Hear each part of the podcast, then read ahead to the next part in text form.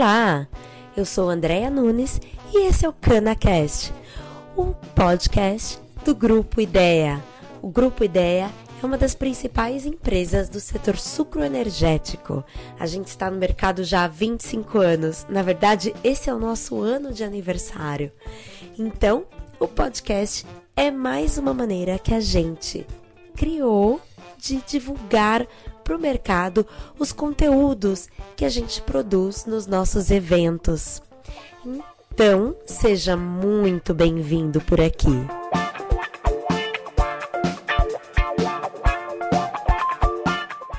O episódio do podcast de hoje é sobre manutenção agrícola. É isso aí, eu tenho aqui para vocês um áudio muito bacana da palestra que foi feita pelo Armando Dalben no Seminário de Mecanização e Produção de Cana-de-Açúcar de 2019. O Armando Dalben, ele está há 32 anos já no setor e atualmente ele trabalha na Raizen e é responsável pela manutenção do Polo Jaú.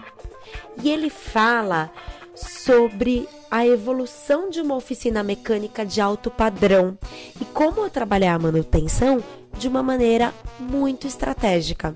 Eu me lembro muito da palestra dele de uma frase, ficou bem marcada na minha memória. Ele disse assim: a máquina deve parar quando a gente quer que ela pare e não quando ela quebra. Então, se a máquina para quando a gente quer que ela pare, ou seja, só nas manutenções preventivas, o que, que a área de manutenção entrega para a área agrícola. Confiabilidade, com alta disponibilidade por turno e por frente. Isso é tudo que a área agrícola quer, não é mesmo? Bom, Armando Dalben tem muito mais a ensinar a vocês do que eu. Então, eu vou parar por aqui e deixar vocês curtirem a palestra A Evolução de uma Oficina Mecânica de Alto Padrão. Vamos lá?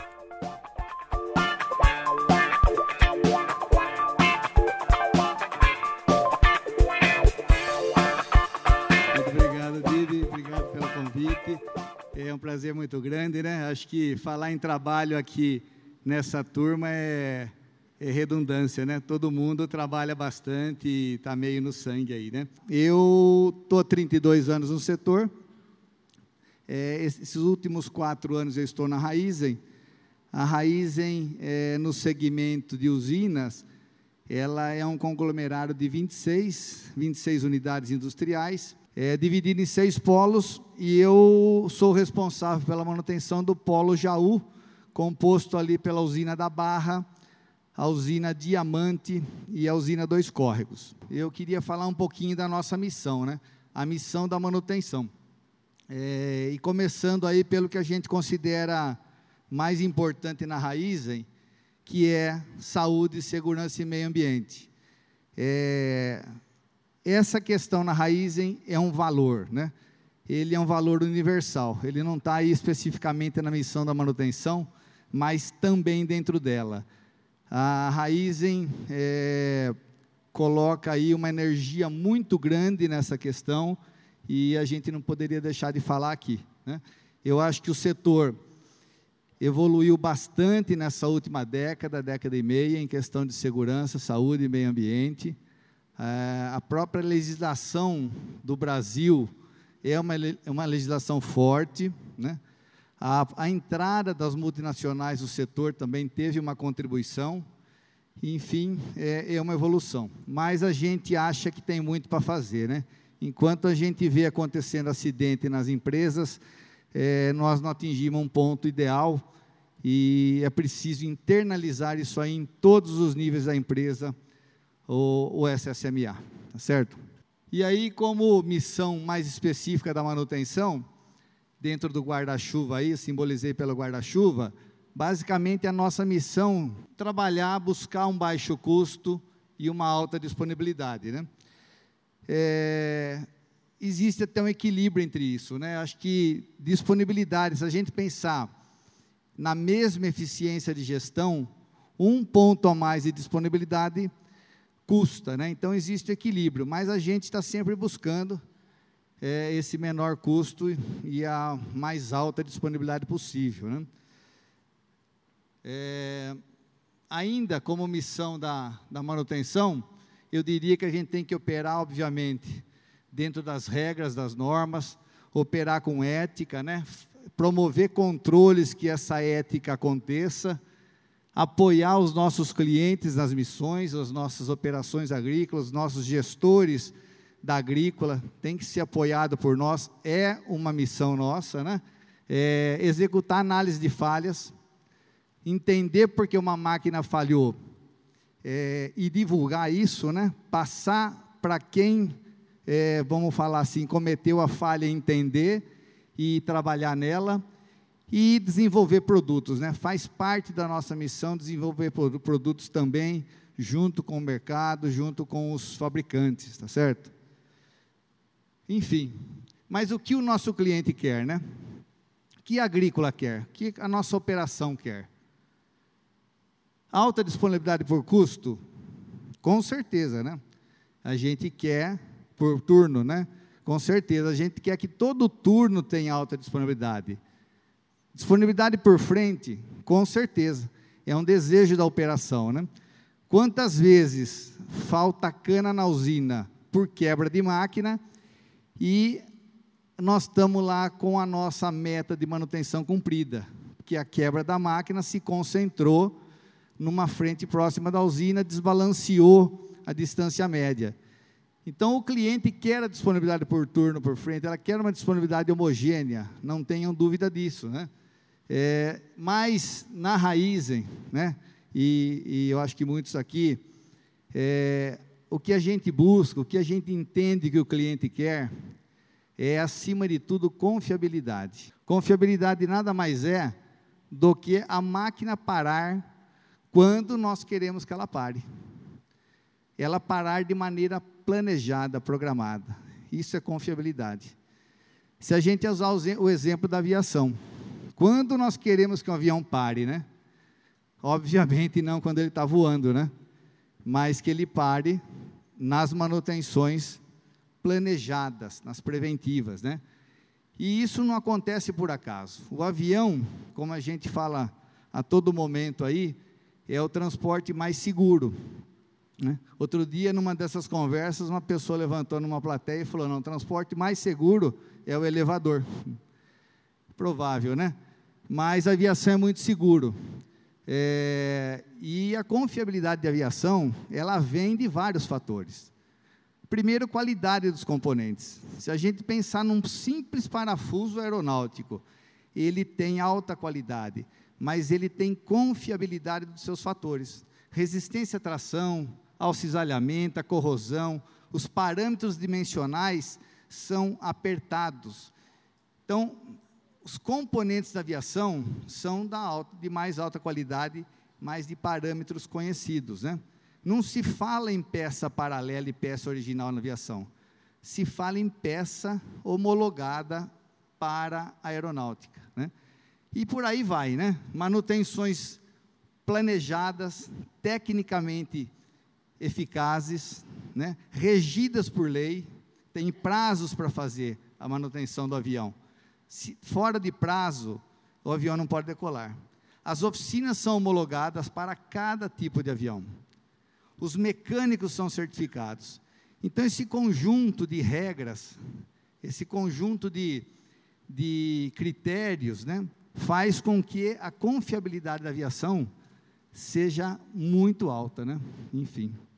É, se a gente pensar num outro setor, é, que é o setor da construção e da mineração. É, são setores que trabalham muito a confiabilidade também, por um motivo muito simples. Eles têm equipamentos de altíssimo valor. É comum um caminhão fora de estrada, uma pá carregadeira dessas maiores, custar aí seus 10 milhões de dólares. Né? A retífica de um motor de equipamento desses chega a custar o dobro do valor de uma colhedora nossa. Então, são equipamentos que você não tem à vontade, são raros, né? A, a obra tem contrato de entrega. Então, esse tipo de indústria provavelmente busca uma, uma confiabilidade alta, é, provavelmente abaixo da aviação, mas maior que a nossa. Então, é um exemplo de uma indústria que a gente tem olhado quando a gente fala em confiabilidade. Né?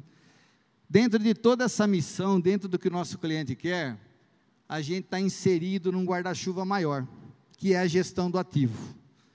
É algo maior. Gerir o ativo é partir da especificação correta antes da compra. Precisamos entender o que a agrícola precisa, a operação que ele vai fazer, se ele nos atende nos mínimos detalhes, se os itens de segurança do equipamento estão adequados, né? proteções, NR12, interface homem-máquina. Então, desde a especificação, nós devemos fazer essa gestão. Acompanhar a vida dele ao longo de todo o processo. Tirar a máxima eficiência desse equipamento. Não estou falando aqui só dos agrícolas, né, na indústria, qualquer ativo da empresa. Né? Analisar ao longo desse processo a obsolescência dele ele pode se tornar obsoleto no meio do caminho e não estar atendendo mais uma qualidade que a agrícola precisa, né? Analisar o ponto de troca. Então, gerir o ativo, ele é o guarda-chuva de toda essa nossa missão, tá? Eu, esse é o, é o caminho, o próximo caminho que a gente quer chegar e atingir aqui a plenitude de gestão de ativo. Bem, eu queria colocar aqui a manutenção dentro de um contexto histórico, né? Allan Kardec e Júlio Nassif, e aqui o Allan Kardec não é o escritor de livro espírita, né? É estudioso de livro espírita, mas ele é um estudioso de manutenção. Ele e o Nassif propuseram um, um infográfico que eu achei interessante trazer aqui para vocês. Na parte superior da linha do tempo, ele colocou as quatro revoluções industriais começando aqui da segunda. A primeira, acho que todo mundo lembra, foi na invenção do motor a vapor, né? Consagrado aí pelo James Watts, é, nos idos de 1770. Tá? Cem anos depois, então, nós tivemos a segunda revolução industrial, classificada como a segunda. Aqui já existia a produção em massa, já se saiu da produção artesanal e se produzia o início das linhas de montagem, o uso extensivo da energia elétrica. Né? Na terceira revolução industrial, datada aqui, adotada né, como em 1970, é, já se falava, já se iniciava a produção automatizada, o uso extensivo da eletrônica e da computação. E em 2010, nos tempos atuais, né, o que a gente classifica aí como é, a quarta revolução industrial, né? Aqui já se fala em inteligência artificial, o uso extensivo enorme de variedades e quantidades de dados, o uso da internet das coisas, né? Que é conectar os equipamentos, os dispositivos com uma rede, né? Então nós já estamos numa num avanço grande aqui, né? Na parte inferior do, info, do infográfico, o Kardec e o Nassif é, classificaram é, a manutenção em cinco gerações. É uma linha evolutiva da, da manutenção, né? A primeira foi no pós-guerra, né?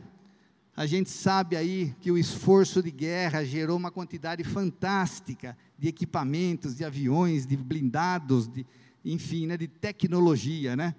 A manutenção no pós-guerra, ela era classificada principalmente pela reparos, corretiva. Não se tinha é, algo melhor que isso naqueles equipamentos daquela época então, né? Na segunda geração, a manutenção já evoluiu para um planejamento, ainda que manual, computação, vamos dizer, não existia, né? É, pelo menos não de maneira tão facilitada como é hoje. É, e já se começou a falar em manutenção, a manutenção preventiva, se pôs em prática a manutenção preventiva. Isso aqui aconteceu entre as décadas de 1950 e 1970. A terceira geração já foi um passo à frente, dispunhamos dos MRPs, os sistemas de suporte à decisão, né? E principalmente aqui, não vou falar todos, mas já começou a se discutir manutenção preditiva, a se fazer monitoramento das condições por análise de vibração, temperaturas, análise de óleo, enfim, né? uma evolução. E a engenharia na manutenção.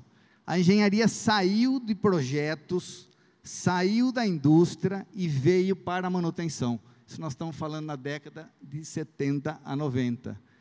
Na quarta geração, já com os sistemas ERP, basicamente ele fazia a integração de todos os sistemas que existiam, que já existiam na época, né?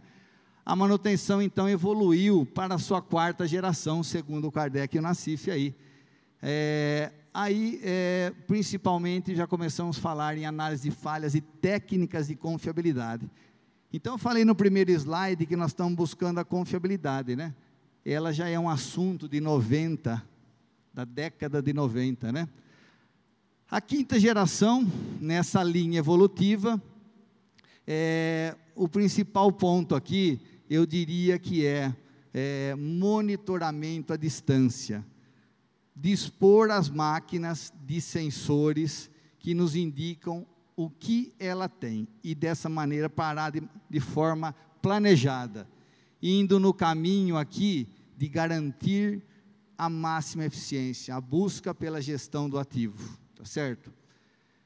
É, dentro dessa linha né, de evolução, onde nós estamos, né, onde nosso setor está, é provável que alguma empresa tenha um equipamento que exige uma manutenção maior, mais técnica, mais é, é, é, que precise de um acompanhamento mais profundo, um equipamento mais moderno.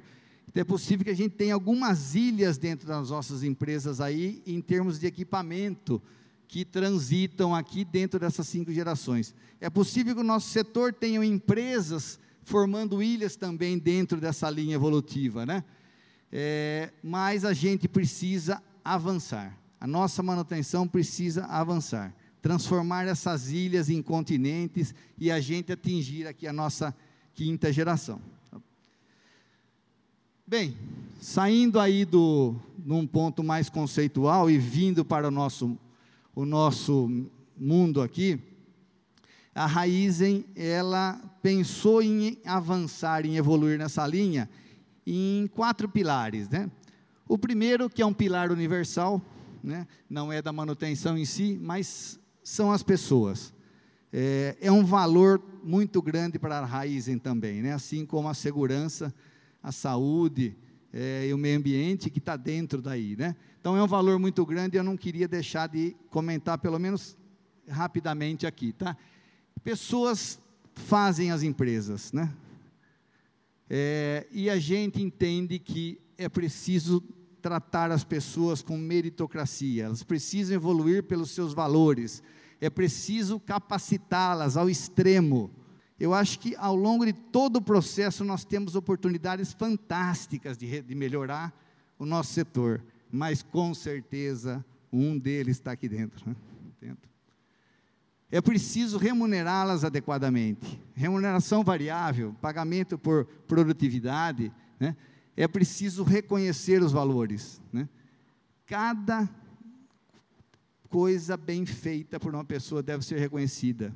Às vezes, numa reunião em que uma pessoa participa para outra, a gente faz um reconhecimento simples pela participação na reunião. As pessoas precisam ser reconhecidas. Né?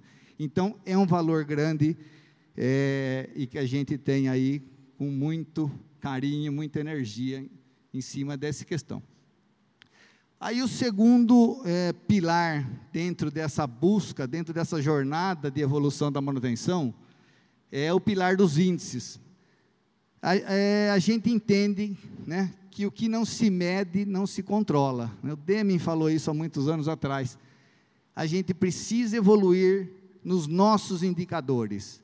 Nós estamos medindo poucos, temos índices tradicionais, precisamos evoluir e medir toda as nossas tarefas, as nossas atividades e, e, analisar aonde nós podemos melhorar, né? Então é um pilar importante, a gente volta a falar um pouquinho mais dele, tá? Outro ponto é sair do planejamento básico. Nós temos que evoluir em planejamento precisa sair o planejamento, vamos assim dizer, da saia do gerente e do supervisor. É, precisa ser tratado né, de uma maneira é, muito madura. Né? Nós montamos uma equipe específica para isso, uma equipe forte, treinada, com conhecimento, né? e ela fornece às, às pessoas, os líderes, a gestão, é, o que tem que fazer, planeja para isso. Né? Então, é um pilar que a gente sentiu uma falta, uma necessidade grande de desenvolver. E a engenharia. Né? Também é preciso trazer para a manutenção as técnicas de engenharia. Montamos uma equipe para isso também. Ela cuida das análises de falha, dos controles de qualidade. Né? Então, está focada nisso, específica para isso. Né? É, esses, os pilares das pessoas e mais esses três, foi os três principais, os quatro principais focos nessa jornada da manutenção. Né? Na questão do índice, é, custo e disponibilidade são os índices tradicionais, dispensa qualquer comentário. Né? O que a gente fez aqui foi é, popularizar os, os, custos, né? É, deixá-los mais acessíveis, informar toda a cadeia, todos os níveis da empresa sobre os custos. O mecânico precisa saber quanto custa a peça. Ele não pode olhar e falar, acho que está boa, acho que está ruim, trocar só pela técnica, pela qualidade. É preciso entender quanto custa uma peça. Muitas vezes, sabendo do custo, a decisão dele trocar se altera. Tá? Então, na questão do custo, é primordial para todos nós, já usado rotineiramente, é só uma questão aí da gente popularizar. Tá? Explodindo aí a disponibilidade, a gente precisa controlar o tempo de reparo. A média, quanto, ou, ou uma sigla em inglês, mas qual é o nosso tempo de reparo? É preciso entender, medir e controlar isso. Por que, que uma manutenção que demora duas horas, às vezes a gente leva quatro, cinco horas. Né? Aonde está a falha? Faltou peça. O nosso mecânico não é eficiente. A logística de campo atrapalha o quanto isso. A gente tem que medir para controlar, né? Então, é um ponto importante aí é, e faz parte ali da nossa disponibilidade. Outro ponto é o MTBF, né? o tempo médio entre reparos. Eu consertei a máquina hoje. Eu fiz a preventiva na máquina hoje. Por que ela volta a falhar num prazo pequeno? Onde erramos, né? A gente precisa entender isso aí, tá certo? É duro, né? Quantas vezes a gente ouve uma crítica lá, mas a máquina saiu da preventiva hoje, ontem, já quebrou de novo. Exatamente isso. Nós precisamos entender, precisamos acompanhar esses números dia após dia e entender porque o nosso tempo é baixo. Né? Outro ponto: controle de preventiva. Preventiva, a gente para a máquina a hora que a gente quer, a hora que a gente planeja. Além de ela ter um resultado de custo, ter um resultado de disponibilidade, um ponto importante é que ela para a hora que a gente quer que ela pare, né? Então, nós evoluímos em três índices aí, basicamente. É, aqui comentando do, do final, o Service Accuracy, é, ele determina uma faixa estreita de cumprimentos de preventiva, nem antes nem depois. Não basta mais ter, saber quais máquinas que venceram e que nós não fizemos. Nós queremos saber se foi feito dentro dessa faixa. Né? É, por oportunidades, muitas vezes a gente adianta a manutenção. Né? Adiantar significa desperdiçar componentes, horas de troca de óleo, vida de componente, tempo de mecânico. Então a gente trabalha com uma meta dentro de faixa. Também foi um ponto que a gente sentiu necessidade de, de controlar. Índice de preventiva. Quanta, quanto do, da nossa manutenção está dedicada à preventiva, quanto está dedicada à corretiva. O número assusta. Né? Quando nós começamos a olhar isso aí, o número era assustador. A grande, esmagadora maioria das OS eram em corretivas. É, pusemos meta. Se você controla, se você mede, você controla. Trabalhamos em cima desse índice. Ele vem evoluindo bastante, né? Quem dera a gente tem aí 100% de preventiva e zero de corretiva, né? É, mas aí está o caminho da confiabilidade também. A preventiva, ela é planejada, gente. A máquina vai parar a hora que a gente quer. Nosso cliente sabe quando nós vamos precisar recolher uma máquina. Ela não vai causar surpresa para isso, né? Índice por acidente. É, passamos a controlar bem essa variável também. Uma falha operacional, uma topografia ruim, uma área com característica de pedra. Quanto custa isso? Quanto afeta a nossa disponibilidade? Quanto afeta nosso custo? Então achamos importante trabalhar em cima dessa variável. E a MOP, é, apropriação de mão de obra, índice de apropriação de mão de obra, né? Do turno de trabalho, quanto, quantas horas daquele turno o mecânico, o profissional da manutenção abre de OS? Importante, né? 50%, 30%, né? 90%. A gente precisa entender isso, né? Análise pelo top 10. É, é, o ranqueamento dos problemas, dos 10 piores para os melhores. Tudo, né? A gente pode jogar aí. Consumo de óleo hidráulico, consumo de diesel, disponibilidade, custo, né? Qualquer é, variável que se queira controlar, a gente passou também a usar o top 10, trabalhando dos 10 piores para os melhores. Isso levanta a média, né? Então foi uma, uma um, um, vamos dizer, um processo aí que facilitou muito em atacar os problemas pelas, pelo ranking dos piores. Tá? E gestão de carteira. É, toda a demanda da manutenção, nós abrimos OS. Essa demanda pode vir da própria manutenção, das inspeções, das preventivas, das corretivas, pode vir da operação, pode vir de uma solicitação do operador. O importante é, houve uma demanda, abre-se uma OS. É, e não espera-se mais o tempo de corrigir aquela demanda. Abriu o OS, lançou no sistema, caiu no planejamento. E ali ela fica registrada enquanto ela não for executada, né, ela está ali nos cobrando, faz parte do planejamento, da evolução do PCM, né? Então, foi um ponto importante aí também do da nossa jornada, tá? É, na, na, no planejamento, né, no, no, terceiro pilar, que é o planejamento, é, a gente evoluiu aqui em quatro pontos principais, né?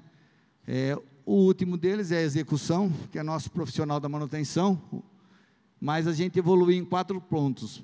Primeiro, planejamento. Montamos equipe, como eu falei lá atrás. Existem pessoas específicas para planejar tudo na manutenção. Gestão de carteira, as pendências de preventiva, as pendências de corretiva, os prazos que o nosso cliente quer. Então, sai tudo desse planejamento. Houve uma evolução grande nesse sentido. O planejamento planeja inclusive a inspeção. É, dentro desse planejamento, grosso modo, nós montamos uma equipe de inspeção, os melhores mecânicos, inclusive tem engenheiro aí no meio, para, entre uma preventiva e outra, inspecionar o equipamento a fundo, saber qual que é a demanda, quais os, componentes que estão previstos falhar, onde alguns já falharam e se continua operando. Se estima a criticidade desse, desse componente falhar, dessa máquina falhar, né? e pela inspeção gera-se OS, a OS volta para o planejamento e a partir daí nós vamos planejar essa execução. Parte desse planejamento vai para lá para o aprovisionamento. Também é uma equipe específica. Aprovisionador não é comprador, nós temos departamento de compra, mas é o facilitador de recursos para a execução. A partir da inspeção das OS levantadas, a partir do planejamento, essa equipe vai separar as peças, vai separar os recursos, qual a mão de obra que precisa, se eu dependo de uma ferramenta especial, se eu dependo de um Monk, de um Monk né? e a partir daí se planeja, já numa visão de bem curto prazo, a execução. Quando uma equipe vai fazer uma preventiva, ela já vai com um cabedal de peças que a inspeção levantou, já vai com a ferramenta apropriada. Além dela seguir os itens da preventiva, ela vai com informações levantadas antecipadamente. Então, você vai ganhar em, em preventiva. Então, é, são aqui é, pontos né, dentro do planejamento que deu um resultado muito grande para a gente lá. Né? É, dentro dessa, dessa jornada do planejamento, né, é, nós começamos aqui por volta de 2016, é, pela definição da nossa estratégia, aonde a gente quer seguir, né? Qual é o nosso caminho? Então foi definido alguns anos atrás. Nós estruturamos a equipe e começamos a trabalhar nesse modelo de inspeção, de aprovisionamento, de planejamento mais avançado, né? consolidamos o modelo, avançamos em preventiva, começamos um planejamento da famosa manutenção linear, né? Isso já nos permitia, o, o nível de planejamento nosso já permitia planejar uma manutenção linear com um pouco mais de eficiência, né? Então foi um avanço. É, para este ano, nesta safra que vinha agora, que começa o mês que vem, né? o, o nosso desafio de curto prazo é a confiabilidade que nós falamos lá no começo. Para um futuro próximo, é trabalhar na gestão de ativo e na telemetria, né, que é o nosso alvo. Né. Talvez só aqui nós vamos atingir, se trabalharmos bem, a quinta geração de manutenção. Então, tem um caminho aí, né? Da mesma maneira, para a engenharia, os passos foram semelhantes. Definimos a estratégia em 2016, a engenharia estava dentro dessa estratégia. Montamos equipe e iniciamos no modelo proposto. No primeiro ano, o foco era trabalhar em análise de falha. Por que, que as coisas falham? Por que, que uma peça falha? Por que, que uma operação falha? Então, esse foi o nosso foco do primeiro ano. No segundo ano, já evoluímos para ferramentas de controle de qualidade integramos as engenharias das várias unidades num painel só. Cada é, ferramenta de controle que uma unidade fazia, ela se estendia para outra, né? Trabalhamos os relatórios de não conformidade com os fornecedores. Tecnicamente se discute com engenharia por que, que aquele componente falhou. Foi nosso problema, foi dele. Né? E pra, para esse ano aqui, já vamos iniciar então, né, dentro daquela linha de confiabilidade e já começar a trazer a, o conhecimento da indústria com relação a preditivas, né, análise de vibração, temperaturas, termografia, já começar a trazer dentro da atuação técnica da engenharia. E futuro próximo, né? Trabalhar aqui no monitoramento online, saber lá do nosso computador da sala o que está ocorrendo com a máquina. E, de novo, garantir, né, é o caminho, garantir que o equipamento trabalhe com máxima eficiência. Certo? É, bom, no campo, né? que nós fizemos? Caminhões usados, caminhões velhos, é, nós padronizamos, é, sempre o conceito de meio ambiente e segurança, né, todos os no, o nosso programa de segurança está dentro desse caminhão oficina também.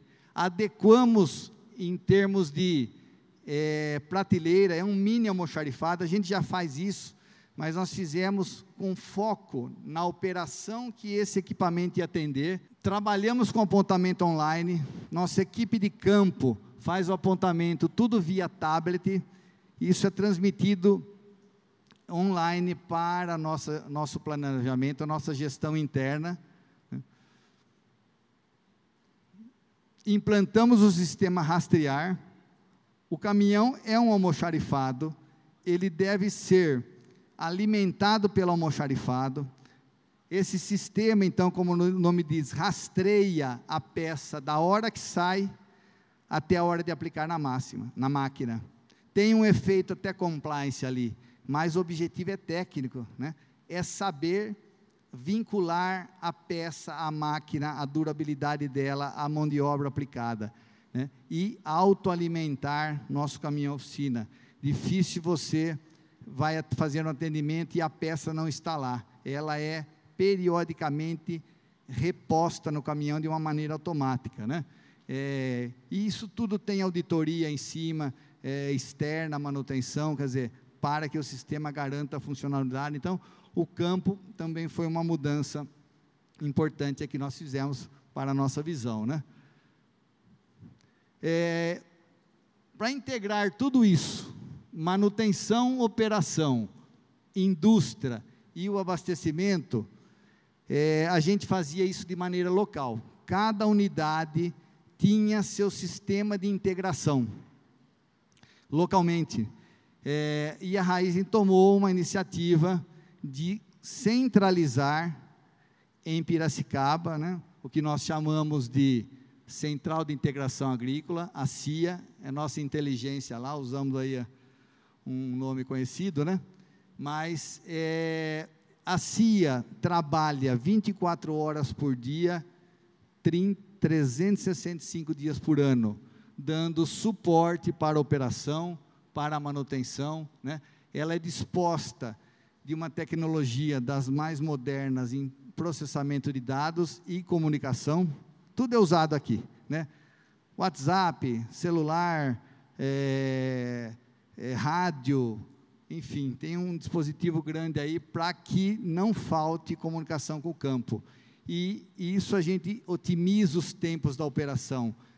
É, garante padrão, padrão de, de, operação, padrão de manutenção, padrão de abertura de OS. Então é um sistema assim muito interessante hoje centralizado lá. Bem, nessa jornada, é, resumindo tudo nesse, nessa nessa senoide, né? É, nós começamos então em 17, partimos de uma gestão básica, implantamos uma gestão planejada com todos aqueles conceitos, aqueles pilares que nós falamos anteriormente, evoluímos para uma gestão proativa, as ferramentas implantadas permitem a gente trabalhar mais proativamente, né? Sabe, prevendo que as coisas vão acontecer, Foco agora na confiabilidade e o nosso a nossa missão lá é atingir a gestão de ativos.